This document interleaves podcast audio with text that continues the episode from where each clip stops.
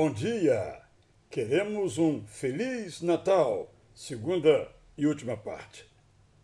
Feliz Natal tem quem tem a sensibilidade de Simeão de Jerusalém, o ancião que se moveu não pelo que viu, mas pelo que lhe mostrou o Espírito Santo.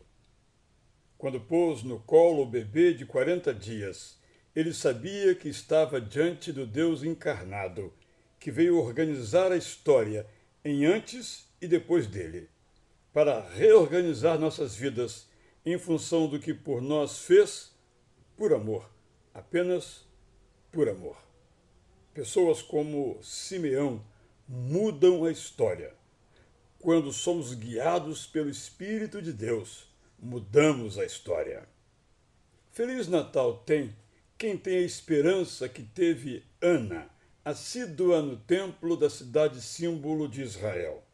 Por estar sempre na companhia de Deus, ela percebeu a promessa da salvação se realizando diante do altar em que Maria e José seguravam o menino nas mãos. Por ter comunhão com Deus, ela enxergou a luz ainda de modesto brilho e vibrou com esperança viva que finalmente chegou. Pessoas como Ana mudam a história. Quando nos deixamos inspirar por Deus e por Ele nos orientamos, mudamos a história. Feliz Natal tem quem tem a seriedade e a generosidade dos magos. Sérios estudaram as promessas, generosos separaram o melhor que tinham para oferecer.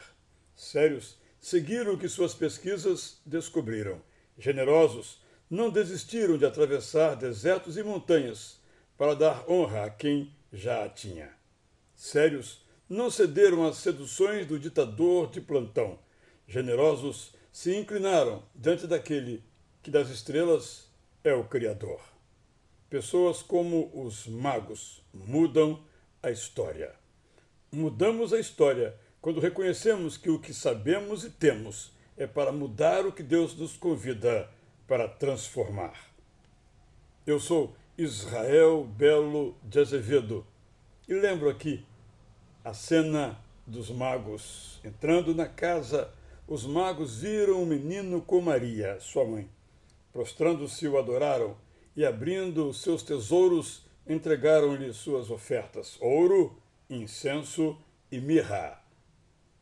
Feliz Natal!